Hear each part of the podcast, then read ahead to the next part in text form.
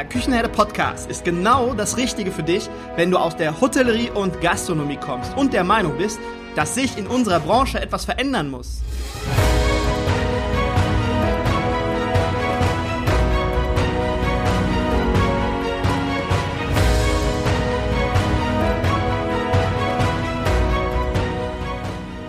Wenn du Fach- und Arbeitskräfte suchst, dich für die zukünftige Entwicklung in unserer Branche interessierst und wenn du zum Thema Digitalisierung ein Wörtchen mitreden möchtest, dann solltest du in den Küchenherde Podcast reinhören. Du erhältst in diesem Podcast echte Erfolgsanleitungen für das moderne Führen und Binden deiner Mitarbeiter. Mein Name ist Markus Wessel und ich bin Gründer der Küchenherde. Viel Freude beim Zuhören, Lernen und Umsetzen. Hallo und herzlich willkommen im Küchenherde Podcast. Ja, jeder von euch weiß, wer mich jetzt schon ein wenig länger verfolgt und den Küchenherde Podcast hört, der weiß, dass ich sehr wenig über kulinarische Themen spreche. Und weißt du eigentlich, warum ich das tue oder nicht tue, beziehungsweise nur so wenig darüber spreche?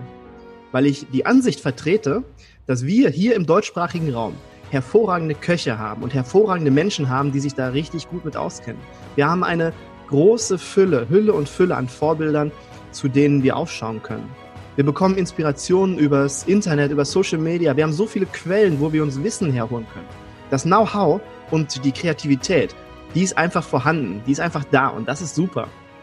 Und ich möchte mit dem Küchenherde Podcast neben dem Herd, möchte ich mich neben dem Herd platzieren. Ich möchte über Themen sprechen, die für unsere Branche wichtig sind, aber nicht direkt am Herd, ja, an den Herd passen. Ja, und deswegen könnten die Themen, mit denen sich mein heutiger Gast und ich uns beschäftigen, eigentlich nicht unterschiedlicher sein. Mein Gast heute ist Wolfgang Fassbender. Und für Wolfgang ist das, was am Herd passiert, elementar. Wolfgang ist Gastrokritiker, Autor und Journalist. Wolfgang hat über 85 Bücher zum Thema Restaurants, Weine und Reisen als Autor, Co-Autor oder Herausgeber publiziert. Seine Artikel und Kolumnen und Kritiken werden in allen gängigen fachspezifischen, genau, ich wusste, dass ich über dieses Wort stolpere, in allen gängigen fachspezifischen Zeitungen und Zeitschriften veröffentlicht. Aber auch in Zeitungen wie Der Welt am Sonntag. 2015 hat er mit Dieter Müller und Thomas Bühner als Juror den Koch des Jahres gekürt. Alles in allem würde ich sagen, ist Wolfgang aus unserer Gastrolandschaft einfach nicht mehr wegzudenken. Hallo und herzlich willkommen, lieber Wolfgang. Schön, dass du da bist. Gerne. Guten Morgen. Ja, guten Morgen. Hi. Ja, es ist noch relativ früh. Wir haben bestes Wetter. Ähm, es ist herrlich. Die Restaurants, die öffnen bald wieder und wir sind bester Laune und ich freue mich mega auf das Interview mit dir. Gerne, ich mich auch. Ähm, Wolfgang, ich möchte heute mit dir gerne über die Entwicklung unserer Branche sprechen. Wo geht die kulinarische Reise hin? Und bevor wir aber jetzt anfangen, in die, in die Glaskugel zu schauen, würde ich dich einmal kurz bitten, einmal so ein bisschen wenig über dich erzählen. Wie bist du zum Journalisten, Autor und Restaurantkritiker geworden? Wie war dein Weg? Und woher kommt deine Passion fürs Essen und Trinken?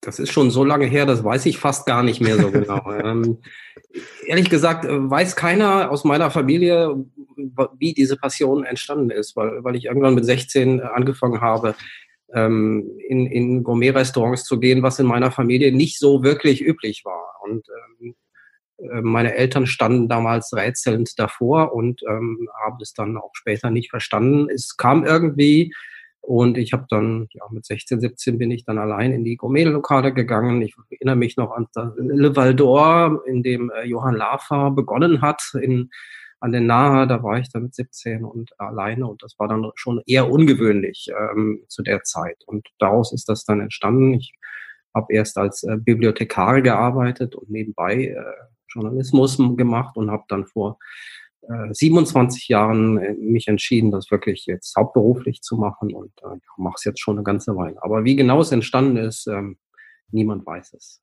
Bist du denn äh, durch deine Passion oder durch deine Liebe zum Essen, was ja sehr früh angefangen hat, bist du denn so in diese Journalisten-Szene, sage ich jetzt mal, ähm, reingekommen, dass du gesagt hast, das ist der Weg und dann kann ich darüber schreiben, über die Passion, die ich lebe? Oder ist, äh, hast du beides miteinander kombiniert? Ich, ich fand, fand Schreiben schon immer interessant und ähm, fand dann irgendwann Essen interessant und habe das dann beides kombiniert und habe dann irgendwann auch Kunden gefunden, die mir Geld gezahlt haben für diese Artikel oder Bücher oder ähm, ja, ich habe auch eine Reihe Weinbücher geschrieben. Das heißt, ich schreibe nicht nur über Essen und Gastronomie, sondern auch über Wein. ein bisschen über Hotels, also alles, was so in dem Zusammenhang ist. Und ja. es hat sich so ergeben. Ja, wir haben ja jetzt gerade eine Situation, die ähm, ist nicht so optimal und du hast einen ganz, ganz tollen Artikel in der AHGZ geschrieben und da habe ich auch ein, zwei Fragen an dich. In deinem, einem deiner Artikel in der AHGZ sagst du zum Beispiel, dass die derzeitige Zumutung, sich um äh, Kurzarbeitergeld und Versicherungen, sich mit denen auseinanderzusetzen und zusätzlich zu dieser, ganzen Zumutung, die auf den Gastronomen zukommen, auch noch Perspektiven zu entwickeln, wie es in den nächsten Jahren weitergehen könnte. Du sagst, dass es wichtig ist für uns. Warum ist das wichtig für uns, diese Zumutung? Also zunächst mal habe ich, habe ich großen Respekt vor jedem, der jetzt äh, die, die äh, jetzt etwas unschöne Situation äh, nutzt, um sich Gedanken zu machen. Man könnte einfach auch zu Hause sitzen und sich ärgern und ähm, ähm, eine Flasche Wein nach der anderen trinken und vielleicht tut das der eine oder andere auch. Aber viel sinnvoller wäre es jetzt zu sagen, okay, ich habe jetzt ein paar Tage frei. Ich habe von einigen Gastronomen gelesen, die jetzt plötzlich am Samstag irgendwie da standen und haben überlegt, das erste Mal in meinem Leben habe ich frei am Samstag.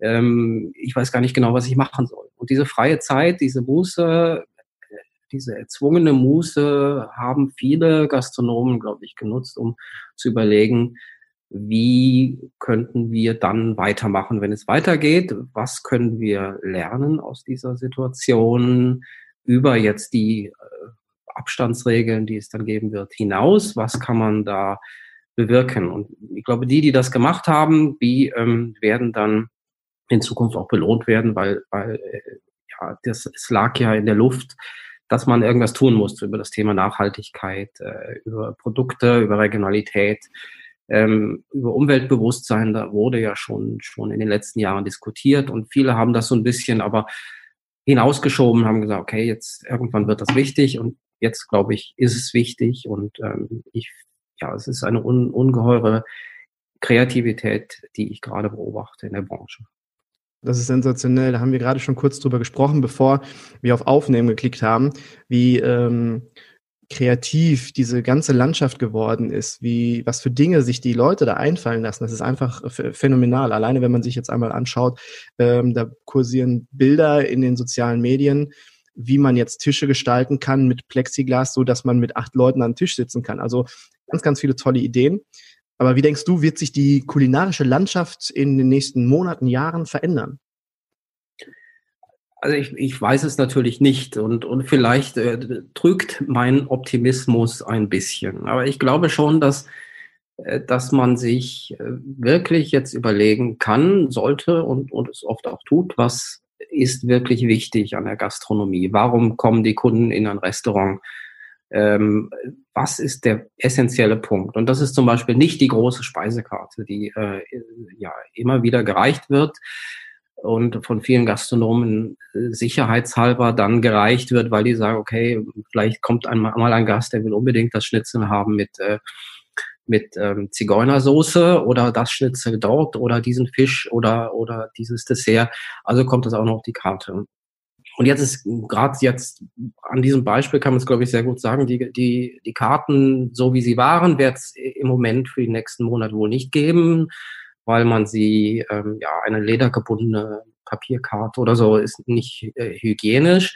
Das heißt, man wird sich automatisch überlegen, wie gestalte ich die, die Speisekarte so und wird dann zu laminierten Karten übergehen oder zu online äh, präsentierten Karten, zu Tablets. Ja. Und, und bei der Gelegenheit kommt man nicht drum herum, sich zu überlegen, was, was braucht man noch und was, ähm, was ist einsparbar, ohne dass der Gast vielleicht, ähm, vielleicht äh, beleidigt ist. Und ich glaube, viele Gäste sind jetzt froh, dass sie wieder ins Restaurant gehen können und und wenn man ihnen jetzt sagt, hey, äh, ich habe jetzt nicht mehr die 20 Gerichte, äh, sondern nur noch 10, dann ist er es jetzt eher bereit, das zu verstehen als, als je zuvor.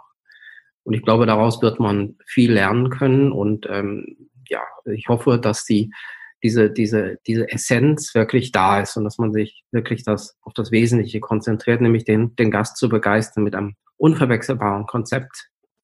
Ja, wenn ich weniger Gerichte auf meiner Speisenkarte habe, ich meine, ich muss es ja gar nicht erwähnen, aber wenn ich weniger Produkte drauf habe oder Gerichte drauf habe, dann habe ich ja einen ganz anderen Fokus auf meine Gerichte und kann im besten Fall eine ganz andere Qualität liefern. Und glaubst du denn auch beim Einkauf, dass sich da etwas verändern wird, dass der Gastronom sagt, okay, alles klar, ich, mir ist jetzt nicht mehr egal, wo ich mein Zeug herkriege, jetzt mal ganz böse gesagt, sondern ich gucke jetzt ganz genau danach, dass es äh, re regional ist und dass es gutes Fleisch ist, dass es jetzt nicht irgendwo äh, gut und günstig ist ich glaube nicht, dass das jetzt äh, von 0 auf 100 äh, gehen wird. Das, ähm, so optimistisch bin ich dann nicht.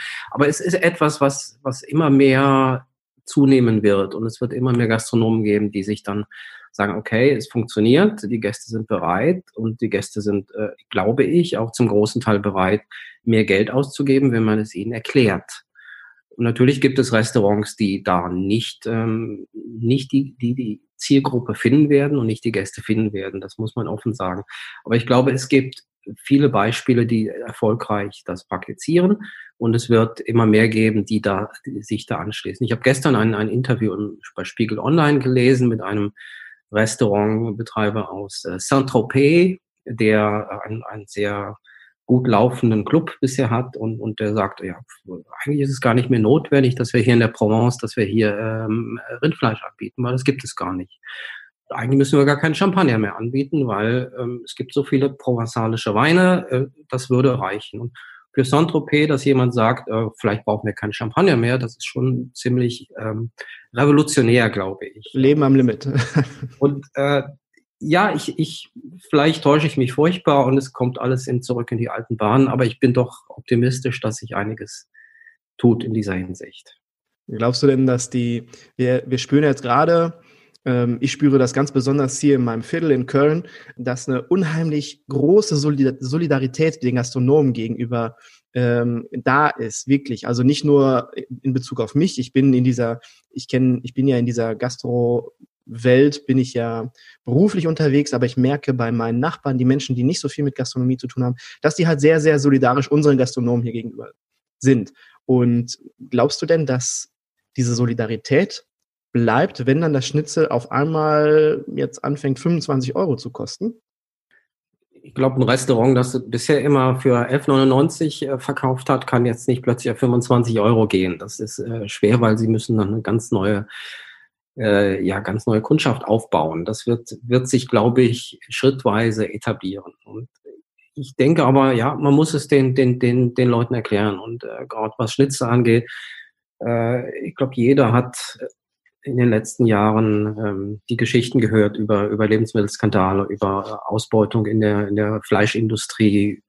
Und das ist etwas, was man jetzt auch gemerkt hat, dass es Infektionsfälle gab bei, bei den Zulieferern, bei den Mitarbeitern von, von fleischverarbeitenden Betrieben, die dann ähm, in Massenunterkünften äh, saßen, weil sie nicht nach Polen oder Rumänien zurück konnten. Und, und das ist etwas, was, glaube ich, jeder irgendwie mitbekommen hat. Und ähm, es wird schon in die richtige Richtung gehen. Also nicht, nicht auf einen Schlag aber wenn man sagt, okay, das, das Schweinefleisch kostet halt so viel im Einkauf und äh, es muss so viel als Schnitzel kosten, dann äh, werden viele es verstehen. Und ich sage immer, oder schreibe das auch in meinen Restaurantkritiken, man muss äh, dem Kunden was erklären. Also man nicht, nicht äh, einfach sagen, hey, das ist so, äh, sondern sagen, okay, das Fleisch kommt hierher und dann ähm, ähm, muss es halt so viel kosten. Ähm, ist, wie gesagt, das habe ich ja schon angedeutet, es wird auch äh, Gastronomen geben, die ähm, diese Kundschaft nicht finden werden und es wird auch Gastronomen geben, die äh,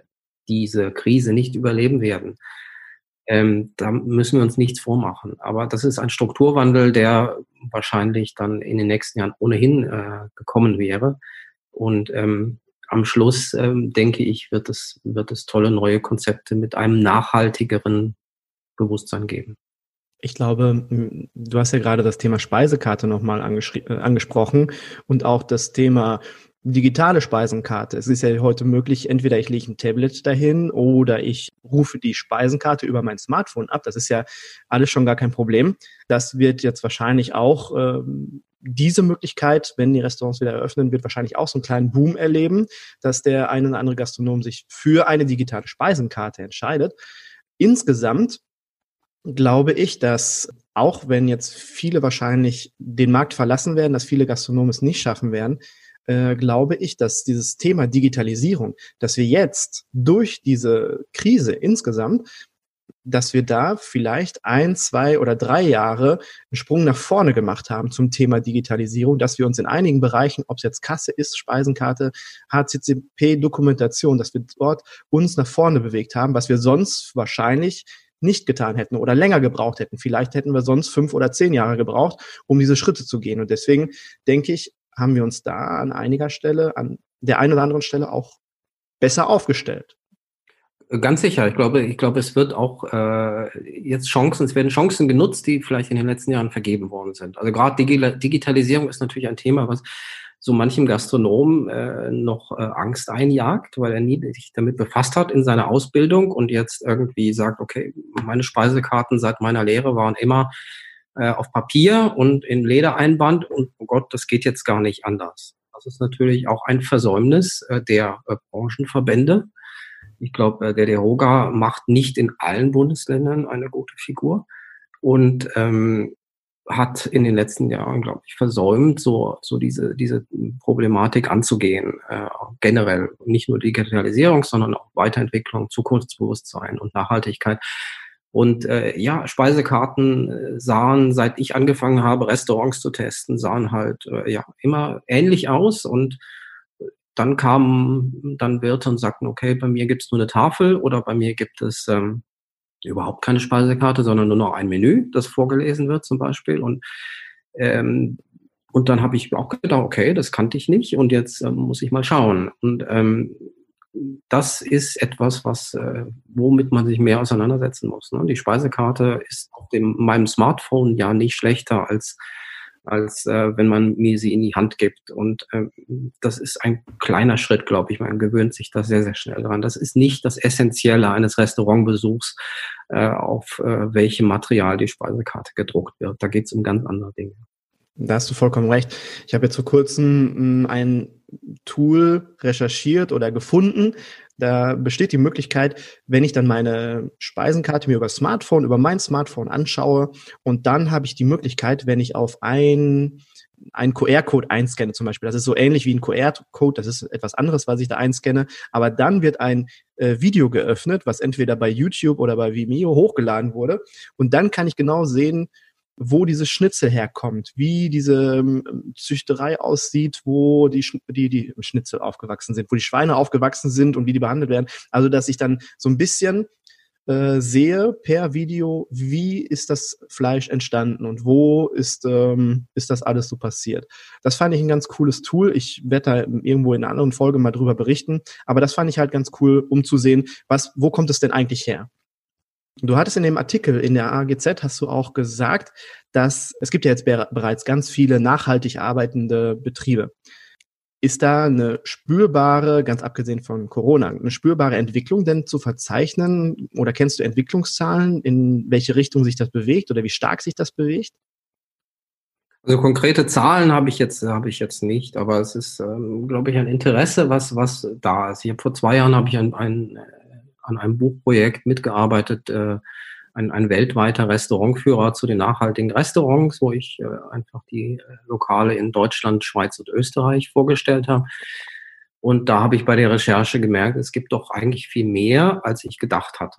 Und äh, ich musste dann wirklich eine Auswahl treffen. Und nur die 25, die ich denke, okay, die sind äh, äh, richtig spannend, aber es hätte noch viel mehr gegeben. Aber, aber viele sind, fliegen so ein bisschen unter dem Radar und sie sind gar nicht so sichtbar ähm, Nobelhart und Schmutzig in Berlin ist so ein Beispiel für ein sehr sichtbares Restaurant, weil es einen, einen sehr engagierten und digital affinen äh, Betreiber hat, der auch sehr präsent ist und weiß, wie Marketing geht. Und viele sind aber auch, äh, haben überhaupt keinen Zugang zu diesem Marketing-Thema und machen aber seit, seit vielen Jahren eine, eine tolle Arbeit. Und das ist was, was, was die Leute auch spannend finden und wenn die sich besser darstellen und wenn wir Journalisten dann natürlich auch ein bisschen helfen, mehr helfen, dann ist das was, was ich, was sich sicher sehr gut entwickeln wird die nächsten Jahre. Ja, das Buch, was du jetzt gerade angesprochen hast, das heißt Truth, Love and Clean Cutlery. Ist das richtig? Ja, ein bisschen äh, komplizierter Titel, äh, aber ähm, den habe ich mir nicht ausgedacht. Ja, ja ich habe es ich dreimal, dreimal geübt, ähm, bevor ich es jetzt ausgesprochen habe. Aber das, da geht es um die nachhaltigsten Restaurants der Welt.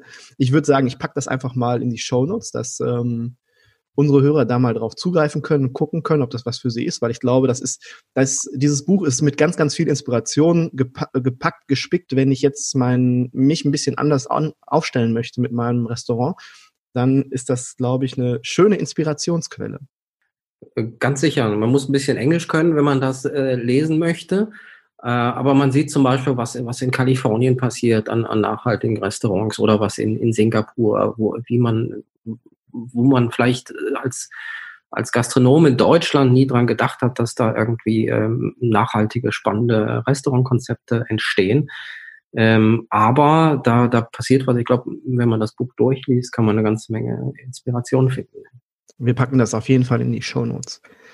Du sagst, dass Nachhaltigkeit sich nicht nur in der Herkunft der Ware widerspiegeln darf, sondern auch in der Arbeitszeit und in dem Lohn der Mitarbeiter. Was sollte deiner Meinung nach umgesetzt werden, jetzt in Zukunft, um das zu ermöglichen? Ja, die Diskussion ist ja nicht ganz neu. Das ähm, Arbeitszeitgesetz hat ja das schon zwangsweise, glaube ich, in die Wege geleitet, dass man sich mal auseinandersetzen muss mit den äh, Traditionen der Branche, dass man, ähm, ja, es haben einfach viele gemerkt, dass man die Mitarbeiter halt nicht mehr so arbeiten lassen kann, wie das früher, vor 20, 30 Jahren, aber auch teilweise bis vor kurzem noch üblich war. Und dass man, dass man Regeln einhalten kann. Jetzt kann man immer darüber diskutieren, ob man äh, diese Regeln nicht vielleicht da und dort liberalisieren kann und ein bisschen, okay, sagen in Ausnahmesituationen kann man halt doch länger als zehn Stunden arbeiten. Äh, das kann man immer, immer überlegen. Aber dass man äh, Mitarbeiter nicht 16 Stunden arbeiten lassen kann, wie das auch in manchen sehr renommierten Gourmet-Restaurants äh, lange üblich war. Das sollte eigentlich jedem klar sein. Und spätestens jetzt in der, in der Krise äh, merkt man ja, aha, die Kurzarbeit äh, mit 60 oder 67 äh, Prozent des Lohns äh, reicht eigentlich nicht aus, um davon zu leben. Und, ähm, und ähm, Trinkgeld alleine, auf Trinkgeld alleine kann man auch kein Leben aufbauen. Und jetzt merkt man, es fehlt das natürlich auch. Das heißt, ähm, ich glaube, jeder merkt jetzt, dass die, die Bezahlung in weiten Teilen der Branche einfach nicht, äh, nicht angemessen ist. Dann muss es natürlich eine bessere Bezahlung geben und dass man weniger vom Trinkgeld abhängig ist. Ähm, ich glaube, das Bewusstsein setzt sich durch, das merkt man jetzt und ähm, das gehört genauso dazu wie die ja, die, die Zeit, äh, in der man arbeitet. Ähm, es gibt Restaurants, die es, sehr konsequent machen, sagen, okay, wir haben nur noch fünf Tage die Woche ähm, geöffnet ähm, und zwei Tage konsequent frei und das sind vielleicht sogar Samstag und Sonntag. Ich glaube, so radikal werden es natürlich nicht alle machen können. Aber das ist, ein, ist zumindest ein, ein Beispiel. Es gibt ähm, das, das Drei-Sterne-Restaurant Asomendi nahe, nahe Bilbao das gesagt hat, okay, wir haben nur noch die, die, äh, die fünf Tage, ich glaube, sie haben sogar nur noch vier Tage auf. Und, und weil wir unseren Mitarbeitern einfach, äh, einfach eine ja, Freizeit gönnen wollen für ihre Familie und dass sie einfach motiviert sind und nicht, nicht völlig ausgebrannt sind nach dem Wochenende. Und das funktioniert natürlich nicht für alle. Und aber es wird, ähm, ist zumindest eine Diskussionsgrundlage. Und den Gästen kann man das natürlich in gewissem Umfang auch erklären und sagen, okay, wir haben einfach samstags zu oder freitags oder donnerstags oder wie auch immer und ähm, komm doch an einem anderen Tag. Und äh, das wird sich schon, hoffe ich, ähm, nachhaltig bewähren. Ja, ich sehe in der, gerade in der Lohnfrage, es geht ja, ist ja ganz, ganz wichtig, ähm, ich glaube, wir, es gibt nur zwei Stellhebel, die man da richtig bewegen darf und sollte. Und das ist einmal der Preis des Essens und der Getränke, die Preise, die Preisgestaltung einfach, dass man da, wie du schon sagst, zum Botschafter wird und sagt, lieber Kunde, aus den und den Gründen möchten wir jetzt unsere Preise erhöhen oder müssen wir unsere Preise erhöhen, meinetwegen auch etappenweise, aber ich glaube, das ist ein Stellhebel, ein ganz wichtiger Stellhebel, den man drehen muss, ähm, bewegen muss, um halt mehr Geld zu verdienen und dann das wirtschaftliche Arbeiten, dass man halt wirklich darauf achtet, dass man vielleicht mit dem Thema Digitalisierung oder gerade mit dem Thema Digitalisierung die ganzen Softwarehersteller, die jetzt Tools anbieten für verschiedene Prozesse, diese Tools, die rechnen sich ja in der Regel, die machen das ja um äh, Zeit und Geld zu sparen, um Ressourcen einfach zu sparen. Und ich glaube, wenn man sich da darauf konzentriert, wo man da für sich selber Zeit, Arbeitszeit sparen kann durch das Thema Digitalisierung, digitale Lösungen und halt den Preis des Lebensmittels beziehungsweise der Gerichte und der Getränke. Ich glaube, dass das zwei ganz wichtige Stellhebel sind, um dann später ähm, zu sagen, jetzt haben wir die Möglichkeit, einen besseren Rahmen für den Mitarbeiter zu schaffen. Du sagst, ähm, dass jenseits der Zutatenfrage dazu beigetragen werden muss, eine neue Genusskultur zu etablieren. Wirst du in Zukunft in, in deiner Beurteilung von Restaurants und Essen Kriterien für dich verändern? Zum Beispiel jetzt der Herkunft, die Herkunft der Ware oder Rahmenbedingungen für, für die Mitarbeiter? Wir haben schon angefangen oder für die, für die NZZ, für die ich regelmäßig Gastrokritiken schreibe in der Schweiz. Für, da haben wir jetzt schon das Kriterium Nachhaltigkeit eingeführt. Das müssen wir noch ein bisschen ausführlicher definieren, was genau Nachhaltigkeit heißt. Aber ja, ich glaube, äh, nicht nur ich, sondern die Gastrokritik generell muss sich schon auch mal fragen, ob sie so weitermachen kann wie bisher. Ähm, das ist vielleicht nochmal ein eigenes Thema wert, die Kritik an der Kritik. Ähm, ich glaube, die Gastrokritik, äh, ich meine, so viele ernstzunehmende Gastrokritiker gibt es ja nun auch nicht mehr, weil das ja Thema ist, was auch eingespart wird äh, meist. Ähm, die Gastrokritiker manchmal konzentrieren sich auch zu sehr auf ihre eigene, ähm, ihren eigenen ähm, ja, Sprachstil und ihre eigene ähm, Bedeutung und äh, vergessen darüber, um was es, äh, was es eigentlich geht. Und ähm, es geht halt nicht nur, denke ich, um die äh, Beschreibung von Tellern und äh, die ähm, wie die einzelnen Komponenten zueinander passen und äh, lange philosophische Ergüsse darüber, sondern es geht auch ganz konkret äh, darum, dem, dem Restaurant auch Tipps zu geben und Unterstützung zu bieten und, und einen Leitfaden zu bieten und eben mehr als bisher die Nachhaltigkeit äh, zu bewerten. Ich glaube, das ist genauso wichtig wie die äh, Qualität der Produkte, wie die das Zusammenspiel der Aromen und wie ähm, äh, wie die Länge der Weinkarte. Das ist äh, halt sowas, was traditionelle Gastrokritik sehr viel, äh, sehr, eine sehr große Rolle spielt, so die, die, diese, diese äußeren Umstände, ne? wie, wie äh, teuer ist das Besteck? Oder früher, äh, vor 30 Jahren hat man sehr äh, darauf geachtet, gab es jetzt Christoffelbesteck, gab es einen, einen Käsewagen, von welcher Marke war der? Und, und welche Marke sind die Weingläser? Und wie viele Positionen hat die Weinkarte überhaupt? Ich glaube, das kann man, darüber kann man alles reden und das ist nicht vollkommen unwichtig, aber es hat längst nicht mehr die Bedeutung. Man müsste das wirklich ein bisschen herunterstufen. Gerade Weinkarte ist so, so ein Beispiel, wo ein Gastronom unheimlich Geld sparen kann, glaube ich. Ne? Also diese riesigen Weinbücher, die man bisher ähm, dem, dem Kunden gegeben hat zum, zum Blättern. Erstens sind die auch nicht hygienischer als eine papierende Speisekarte. Das heißt, es wird sie so auch nicht mehr geben können. Und zweitens ist es eigentlich ein riesen äh, in, in totes Kapital, das man eigentlich äh, einsparen kann. Ne? Eine kleine Weinkarte mit, mit spannenden Weinen, die öfter gewechselt wird, ist doch viel wichtiger als die tausend oder mehr Positionen, die mancher zu haben glaubt. Also auch die Gastrokritik muss sich da verändern. Hat denn da jeder Kritiker oder Tester? Was, was hörst du eigentlich lieber? Kritiker, Restaurantkritiker oder Restauranttester? Was ist dir lieber? Mir ist das völlig egal. Ich glaube, der Kollege Jürgen Dolase hat da mal eine, eine ausführliche Definition geschrieben, was äh, womit gemeint ist und was der Unterschied zwischen Kritiker und Tester wäre. Mir ist das völlig egal. Ich bin da kein Haarspalter. Also ich, ich bin Journalist eigentlich. Ich bin, ja, alles andere ist, ist sekundär. Aber das ist ja eine teilweise auch sehr subjektive Wahrnehmung. Hat da jeder Restaurantkritiker seine eigenen Kriterien, die er für sich ähm, manifestiert hat? Oder gibt es da Dinge, wo sich alle dran halten, was alle für wichtig empfinden? Ich glaube, es gibt keinen wirklichen Austausch unter den Gastrokritikern, den, den schätzungsweise zehn, die es noch äh, gibt in Deutschland, die, die das wirklich äh, äh, mehr oder weniger hauptberuflich oder äh, ernsthaft machen. Ähm, in der Schweiz sind es wahrscheinlich noch fünf und in Österreich auch nicht mehr. Und die tauschen sich nur sehr selten wirklich aus über, über Kriterien. Das würde ich begrüßen, wenn man das mal öfter macht oder intensiver macht, um zu schauen, wie man, wie man auch ja, eine Zukunftsfähigkeit in dieser kleinen Branche herstellt. Hm. Also ich aus meiner Sicht, ich befasse mich ja sehr viel mit dem Thema Mitarbeiter, Personal, der Mensch in der Gastronomie und wie ist so ähm, das Führungsverhalten in den, in den verschiedenen Einrichtungen. Das finde ich immer ganz, ganz äh, wichtig. Da gucke ich zum Beispiel selbst weniger auf das Kulinarische oder wie ist die Weinauswahl. Da, da habe ich zum Beispiel nicht so meinen Fokus drauf. Und ich finde, man müsste alles, wenn man ähm, etwas bewertet, müsste man alles betrachten. Also dieses ganze Objekt gan ganzheitlich mit halt diesen ganzen super subjektiv äh, und schwer messbaren Themen. Das, glaube ich, wäre wichtig. Ganz sicher, ja. Was denkst du denn, wie geht die Entwicklung in unserer Branche weiter in Bezug jetzt auf ähm, das Verhalten der Gäste oder der, der Arbeitsmarkt? Wie sieht es in ein paar Wochen, Monaten aus? Hast du da Vermutungen?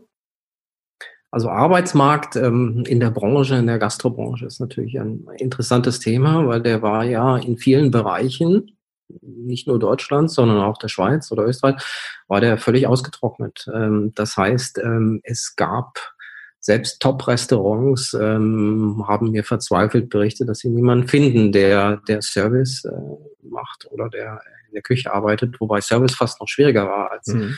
als Küche. Und ich habe ja so ein bisschen die Hoffnung, dass sich das ein wenig entspannt jetzt. Ne? Dass äh, dadurch, dass auch ähm, einige Betriebe nicht weiterarbeiten können, ähm, dass sich ähm, ja mehr ähm, Mitarbeiter finden werden. Vielleicht auch aus anderen Branchen, die sagen, okay, das könnte doch interessant sein jetzt. Ne? Das ist vielleicht ein positiver Aspekt, äh, dieser Krise, dass ähm, man da mehr Chancen hat. Also ich habe jetzt wirklich gelesen von, von einigen Betrieben, die sagen, okay, wir bekommen jetzt Initiativbewerbungen in der Krise, die ähm, wir haben zwar im Moment auch keine Stellen zu vergeben und keine Möglichkeit, aber es kommen, was wir lange nicht erlebt haben, jetzt, äh, jetzt Bewerbungen rein, die sagen, okay, wir sind interessiert. Und das ist vielleicht, wenn man das kombiniert mit der angemesseneren Bezahlung, die über kurz oder lang dann notwendig ist.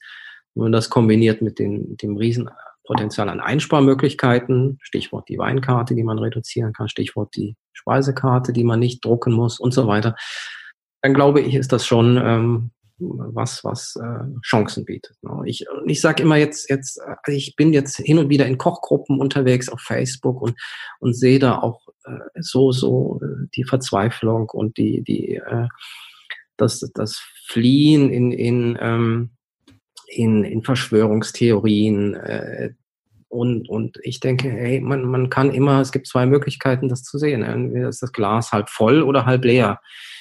Und äh, ich tendiere zu ersterem und glaube nicht, dass man, dass man jetzt verzweifeln muss. Äh, wir sind so gut abgesichert, trotz allem in, in Deutschland. Und es wird, ähm, wird eine Zukunft geben. Und man sollte sich da nicht hängen lassen und vor allen Dingen nicht wie das äh, ein, ein veganer Gastronom aus Berlin gerade betreibt, irgendwelchen Verschwörungstheorien nachrennen und äh, Bill Gates jetzt für alles verantwortlich machen, äh, sondern man sollte wirklich überlegen, wie man, wie man eine Zukunft hat und die ist da. Ich sehe das ähm, als verschwendete Ressource, ganz ehrlich. Also wenn ich mir mein Köpflein zerbreche über solche Sachen, okay, kann ich machen, aber lass mich doch lieber darüber nachdenken, wie ich meinen Laden besser am Laufen halte oder wie ich eine Idee umsetze, damit ich Geld verdiene. Weil das ist ja einfach nur, das verpufft ja einfach nur, davon habe ich einfach nichts. Aber äh, das finde ich ganz interessant, was du jetzt gerade sagst, weil ich denke über dieses Thema natürlich auch sehr oft nach. Und ähm, wenn man jetzt davon ausgeht, dass viele Betriebe schließen müssen, leider, dann kann man ja auch davon ausgehen, dass dieser Arbeitsmarkt einmal kräftig durchgeschüttelt wird und viele Menschen wieder, viele Köche, Servicekräfte und alles, was so die Gastronomie zu bieten hat, Hotellerie und Gastronomie, dass dann viele Menschen einen Job suchen werden. Und ich glaube, die Gastronomien, die bestehen bleiben, werden diese ganzen Menschen nicht einfangen können. Also werden nicht sagen können, hey, ich habe jetzt einen Job für euch alle. Und dann besteht bei mir die Sorge, dass dann am Ende, dass viele Menschen sagen, oh, dann schaue ich jetzt mal in anderen Branchen, gucke ich jetzt mal ähm, irgendwo bei, bei Rewe als äh, Verkäufer oder irgendwo, keine Ahnung, dass ich mir einen anderen Job suche, weil die werden ja nicht warten, bis die ganzen Gastronomien. Ich glaube, dass die Gastronomien sich wieder regulieren werden, dass die Betriebe, die jetzt schließen, im Laufe der Monate und Jahre wieder aufmachen werden, weil einfach der Bedarf da ist. Das glaube ich schon. Aber die Menschen, die dann halt nicht aufgefangen werden, glaube ich nicht, dass die auf uns warten. Und das ist halt eine Sorge, die mich gerade sehr beschäftigt. Ja, kann, kann gut sein, dass, dass es äh, diese, diese Konkurrenz mehr gibt. Äh, ich meine, es gibt ja auch jetzt Branchen, die gerade boomen in der Zeit der Krise, die ähm, äh, Online-Händler äh, zum Beispiel. Ähm, ich hoffe nicht, dass jetzt alle aus der Gastronomie da jetzt äh, zukünftig bei Amazon die Regale einräumen werden. Ja, ich, schauen wir, wie es sich entwickelt. Ich, ich bin da bin da ganz optimistisch, dass äh, wir da eine gewisse Entspannung bei der personellen Situation haben werden. Und äh, ja, wir müssen einfach ein bisschen abwarten und ein bisschen was dafür tun und dann denke ich, da wird was passieren. Ich bin da immer sehr, sehr optimistisch und ähm, denkst du denn in Bezug auf den Gast, dass da, dass das Verhalten des Gastes sich so ein bisschen verändern wird, weil der wird ja mit Einschränkungen jetzt die Gastronomie besuchen dürfen? Ja, das ist, ist das große, die große Frage. Ne? Nächste Woche bin ich, bin ich schlauer, ähm, wenn hier in der Schweiz äh, die Restaurants wieder aufgehen. Äh, ich habe für Donnerstag habe ich äh, Tisch, meinen ersten Tisch reserviert seit sieben Wochen dann im, äh, gleich ein Drei-Sterne-Restaurant, aber okay.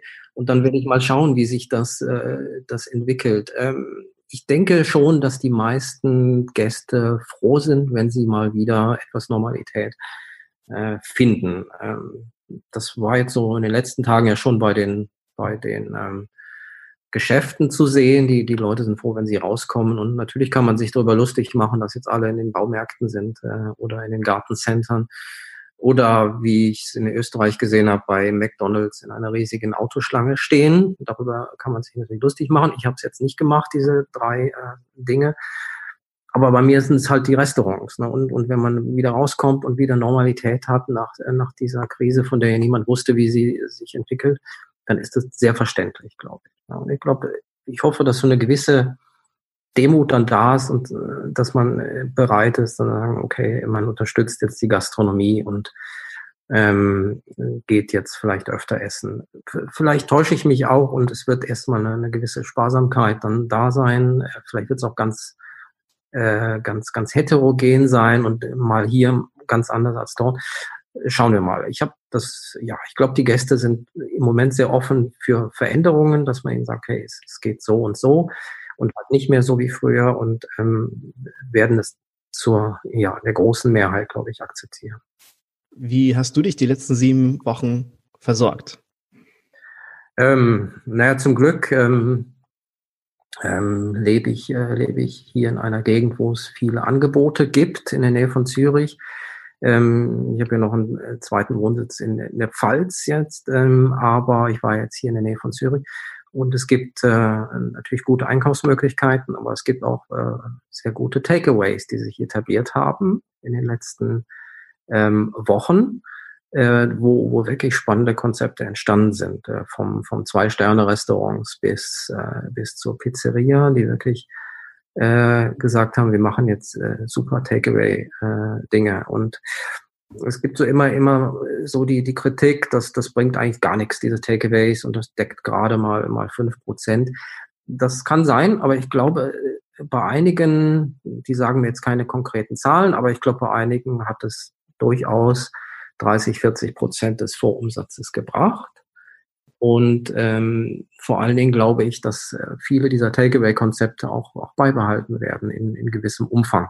Dass man also durchaus einen, einen Zusatz, äh, Zusatzumsatz äh, in Zukunft damit erzielen kann. Äh, das heißt, auch wenn die Gäste dann nicht alle erstmal im Restaurant äh, zusammensitzen dürfen, äh, es ist dann halt nur ein Teil da und die anderen äh, sind äh, dann über Takeaway ähm, zufriedenzustellen. Das wird sich, glaube ich, ähm, in, in tollem Umfang und toller Vielfalt durchsetzen. Das heißt, ich habe so ein paar Takeaway-Restaurants ähm, ausprobiert. Ich habe es mir teilweise selbst geholt, hier in der Nähe. Äh, ich habe es äh, mir teilweise liefern lassen. Ich habe ein paar Kostproben bekommen und das ist, ähm, was mir Spaß gemacht hat. Und insofern ging es mir durchaus gut. Ähm, sieben Wochen nicht mehr essen war ich, glaube ich, zuletzt mit 15. Mhm. Aber äh, ist eine neue Erfahrung und dann ja, kommt man auch dazu, mal Sachen zu, zu überlegen oder Konzepte zu machen, die man lange aufgeschoben hat. Hast du denn für dich ähm, jetzt in dieser Zeit, du hast ja auch viel darüber geschrieben und jetzt auch gesprochen, wie sich was verändern kann. Hast du denn für dich etwas verändert, dass du sagst, ich mache danach etwas anders?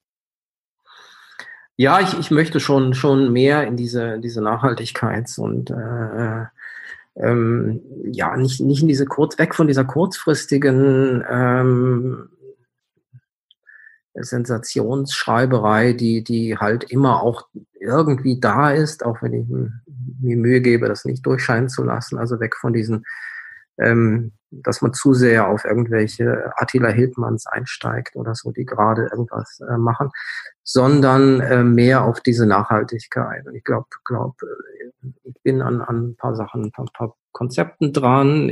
Es wird es gibt Verlage, die durchaus interessiert sind, jetzt diese, diese Chance zu nutzen, sagen, okay, die Leute können erstmal nicht weit reisen und sind erstmal hier in der Schweiz oder in Deutschland und, und suchen dort ähm, äh, gute, gute Geschichten, spannende Restaurants, spannende Hotels und, und, und da sind wir gerade dran, was kann man da, da jetzt machen, was kann man kurz- oder mittelfristig machen, was kann man auch mit, mit Reisen in Zusammenarbeit mit Zeitungen oder, oder Zeitschriften anbieten in Deutschland oder in der Schweiz. Ähm, da bin ich schon so, ähm, ja, das, das ist was, was, was ich gerade so ein bisschen arbeite und ja, schauen wir mal, wie sich das entwickelt. Ähm, du berätst ja auch Firmen mit ihren äh, betriebseigenen Gastronomien, also so aus, aus kulinarischer Sicht, sich zu ähm, etwas zu verbessern. Machst du das denn noch weiterhin? Ja, gut, die Nachfrage ist so ein bisschen im Moment natürlich runtergegangen, was, was ähm, äh, jetzt die aktuelle Beratung, ähm, was die aktuelle vor allem Qualitätsüberprüfung äh, angeht. Ähm, ich, ich kenne jetzt schon diese, diese Catering, diese Betriebsrestaurantszene äh, ganz gut. Ähm, die sind natürlich gerade erstmal äh, damit beschäftigt, so ihre Betriebe über Wasser zu halten, ihre Mitarbeiter so äh, einzusetzen. Und das, das wird sich aber, glaube ich, in den nächsten Wochen, Monaten auch ändern. Und dann, dann schauen wir mal, äh, ja, die, die um, Umgestaltung von Betriebsrestaurants äh, zu Nachhaltigkeit, das ist was, was, was sicher eine Herausforderung sein wird, ne? wie man ähm, die Mitarbeiter in, in, in Firmen, wie kann man die davon überzeugen, dass es halt mittags, freitags nicht mehr der Pangasius äh, aus Vietnam sein muss, der dann äh, auf dem Speiseplan steht, sondern dass es vielleicht ein, ein vegetarisches Gericht ist und kein Fisch aus zwielichtiger Quelle mehr. Und ich glaube, da wird es schon Bedarf geben. Aber das ist nicht mein Hauptfokus. Ähm, das mache ich, wenn es passt. Äh, und, und sonst bin ich immer noch der, der schreibt und ähm, Kritiken schreibt und ja, hoffentlich auch weiter. Gibt es denn für dich ein Lieblingsessen oder ein Lieblingsgericht?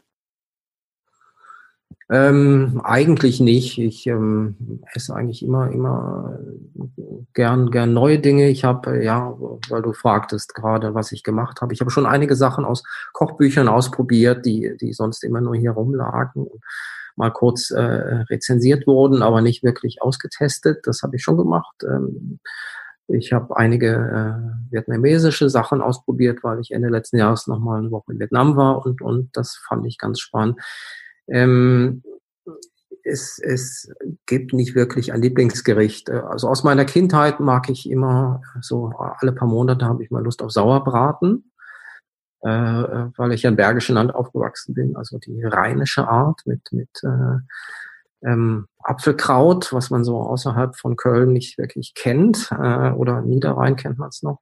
Apfelkraut, also der dick eingekochte Apfelsaft und, und ein bisschen äh, Mandeln oder Rosinen und das mm, so alle paar Monate habe ich da wirklich Lust drauf, das zu machen. Und das könnte ich eigentlich jetzt mal einlegen, den Sauerbraten, fällt mir ein. Ja, jetzt fällt mir das auch gerade ein, dass ich äh, gleich zum Markt muss und dann gibt es am Wochenende Sauerbraten. Fantastisch. Du hast am Anfang bevor wir auf den roten Knopf gedrückt haben, hast du mir von einer ganz tollen Idee erzählt, von einem äh, Restaurant in deiner Nähe. Die haben das, die, die gehen diese, diese Vorschriften, die jetzt demnächst kommen, die gehen die sehr strukturiert an und ja, das hörte sich nach einem tollen Konzept an. Kannst du das einmal kurz erzählen?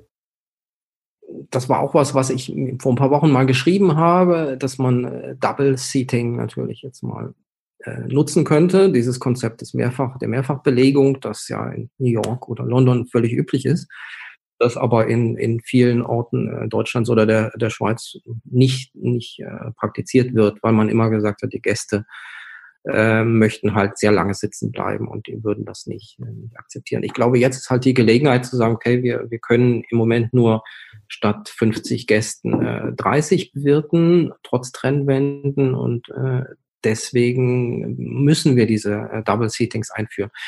Und ich habe es jetzt gerade gelesen bei einem äh, Ein-Sterne-Restaurant in Zürich, das Equitable. Und äh, der, der, der Herr Fuchs, der, der Küchenchef, hat wirklich ein Konzept entwickelt, dass man äh, sagen kann, man kommt um 18 Uhr äh, oder man kommt um, ich glaube, um 20.15 Uhr oder man kommt um 19 Uhr. Also man hat drei Möglichkeiten und je nach äh, Möglichkeit des, äh, der Buchung zahlt man einen anderen Preis. Das heißt, um, wer um 18 Uhr kommt, bekommt dann ein Menü, das etwas günstiger ist und wer um halb neun äh, kommen möchte oder viertel nach acht, der, der zahlt etwas mehr. Und wer jetzt sagt, okay, ich will sitzen bleiben und meine Freiheit haben, der kommt dann um 19 Uhr, bucht für 19 Uhr und zahlt dann ähm, halt äh, glaube 180 Franken für das, für das große Menü. Also man kann sich vorher entscheiden und ähm, ich denke, das ist etwas, was man gerade jetzt sehr gut verkaufen kann und begründen kann. Und ähm, ja, warum soll man nicht mal, mal so essen gehen in Zürich wie, wie New York? Ja, ich finde das eine sehr schöne Idee, gerade zur jetzigen Zeit, weil man dann genau weiß, wie die Auslastung ist, wenn ich um 12 Uhr Plätze frei mache, dann wieder um 13.30 Uhr fürs Mittagsgeschäft meinetwegen und dann dreimal versuche, abends den Tisch zu besetzen und feste Reservierungszeiten habe, dann habe ich ja auch eine ganz andere ähm, Auslastung in der Küche. Also ich kann dann in der Küche ganz anders arbeiten. Also ich finde das ein sehr interessantes Konzept, glaube ich, was man jetzt hier bei uns in, in Deutschland wahrscheinlich jetzt demnächst auch ein bisschen wiederfinden wird. Ja, wenn ich jetzt so auf die Uhr schaue, lieber Wolfgang, jetzt sind wir schon lange dabei. Das war ein ganz, ganz tolles Interview. Das hat mir sehr viel Spaß gemacht. Ich finde, ich habe sehr viel mitgenommen. Ich persönlich habe jetzt sehr viel mitgenommen in dem Gespräch mit dir. Und gibt es noch etwas, was du der Gastrowelt mitteilen möchtest? Ich glaube, man muss einfach ein bisschen offen sein. Man, man muss nicht von vornherein äh, jetzt die Probleme sehen, sondern man sollte ein bisschen äh, erstmal schauen, okay, ähm, das sind jetzt die, die Regeln, die Vorschriften, das sind die Umstände und da komme ich nicht raus im Moment. Aber was kann man daraus machen? Ich habe es gestern gesehen, bei, bei da wurden die, die, die Ausführungsbestimmungen hier in der Schweiz äh, veröffentlicht, äh, 16 Seiten, glaube ich, oder 18. Also wenn man, wenn man das so als erstmal sieht, dann, dann fällt man natürlich um. Ne? Das ist ganz, ganz äh, ganz kompliziert und wenn man nicht mit der Materie, wenn man kein Bürokrat ist, dann, dann ist das, erschlägt einen das. Aber das meiste, was drinsteht, versteht sich von selbst. Und was zum Beispiel jetzt viele geschockt hat auf den ersten Moment, ist, dass die, die Gäste müssen, äh, müssen sich namentlich registrieren, wenn man in ein Restaurant geht. Was im Fine Dining ist das ja eh üblich, wenn man reserviert. Aber in vielen anderen ist es jetzt neu. Und das viele Gastronomen haben, um Gottes Willen, um Gottes Willen. Ähm, wenn ich den Namen und die Adresse aufschreibe von, von jedem Gast, der kommt, das ist ja furchtbar und sowas. Und dann würde ich sagen, okay, sieh es mal positiv, du hast einfach, einfach Adressen und Namen von Gästen, von denen du sonst nie was wusstest. Und jetzt weißt du plötzlich, woher deine Gäste kommen. So, und ähm, Datenschutz müssen wir mal schauen, aber es ist ja ganz, bietet ganz neue Möglichkeiten äh, der Kundenbindung. So, dann, also mein Ratschlag ist, schaut auch erstmal positiv, trotz aller äh, Sorgen, aller Umstände, ähm, die, die ja vertreten werden ähm, und auch zu Recht vertreten werden. Schau, was ist positiv, was kann es dir bringen und ja, das ist so mein sehr schön. Vielen, vielen lieben Dank. Es war sehr schön, dich kennenzulernen und sehr schön, das Interview mit dir zu haben. Und dann würde ich sagen, auf bald. Hoffentlich vielleicht irgendwann in einem, in einem schönen Restaurant bei einem leckeren Essen. Ich, Ganz bestimmt. Gerne. Danke dir, lieber Wolfgang. Danke gleichfalls. Mach's gut. Ciao. Gleichfalls. Ciao.